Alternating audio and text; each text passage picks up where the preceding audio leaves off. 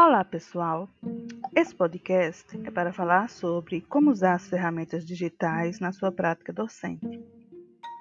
Com o advento da pandemia da Covid-19, muitos de nós, professores, estamos tendo que nos virar para mantermos as aulas e o contato com os nossos alunos, ainda que à distância. Então, como usar as ferramentas digitais em nossa prática e mais, mesmo quando voltarmos à sala de aula, como essas ferramentas podem potencializar nossas aulas e aumentar o interesse e a participação dos nossos alunos. Na verdade, nessa crise, enxergamos uma oportunidade de vencer dificuldades e expandir horizontes. Vamos em frente!